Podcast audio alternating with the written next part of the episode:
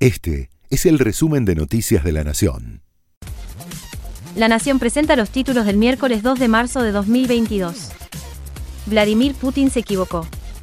Pensó que podría entrar en Ucrania y el mundo se daría vuelta, dijo ayer el presidente de Estados Unidos, Joe Biden, en su primer discurso frente al Congreso de su país. Según el mandatario, Putin debe pagar un precio por su agresión y debe ser detenido porque representa una amenaza para el mundo entero. Y confirmó que Estados Unidos cerrará su espacio aéreo a los aviones rusos.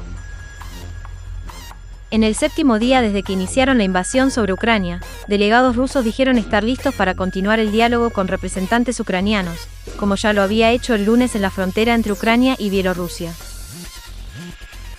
La historia de la periodista argentina Solma Caluso está dando la vuelta al mundo se halla en Ucrania cubriendo la invasión rusa para medios españoles, y relató que allí recibió un dramático pedido de su equipo local. Le pidieron que se lleve a su hija fuera del país para protegerla del ataque ruso, mientras los padres de la pequeña se quedan en Ucrania. Los registros de cámaras de seguridad complican aún más a los seis jóvenes que violaron a una chica en Palermo, muestran cómo llegó ella acompañada de uno de los hombres a encontrarse con el resto. También trascendió el relato de la pareja dueña de una panadería, que fueron quienes llamaron a la policía e intentaron socorrer a la chica, mientras los jóvenes intentaban escapar y agredían a otro vecino que se acercó. En la Reserva Nacional de Esteros de Liberá, afectada por los incendios que asolaron a Corrientes en las últimas semanas, renace la esperanza.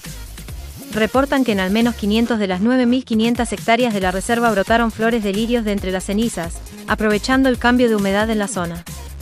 No obstante, está lejos de ser una victoria, tomará tiempo hasta que vuelvan a ser verde la zona, ya que según el Servicio Nacional de Manejo del Fuego son 930.000 hectáreas las que quedaron arrasadas por el fuego. Este fue el resumen de Noticias de la Nación.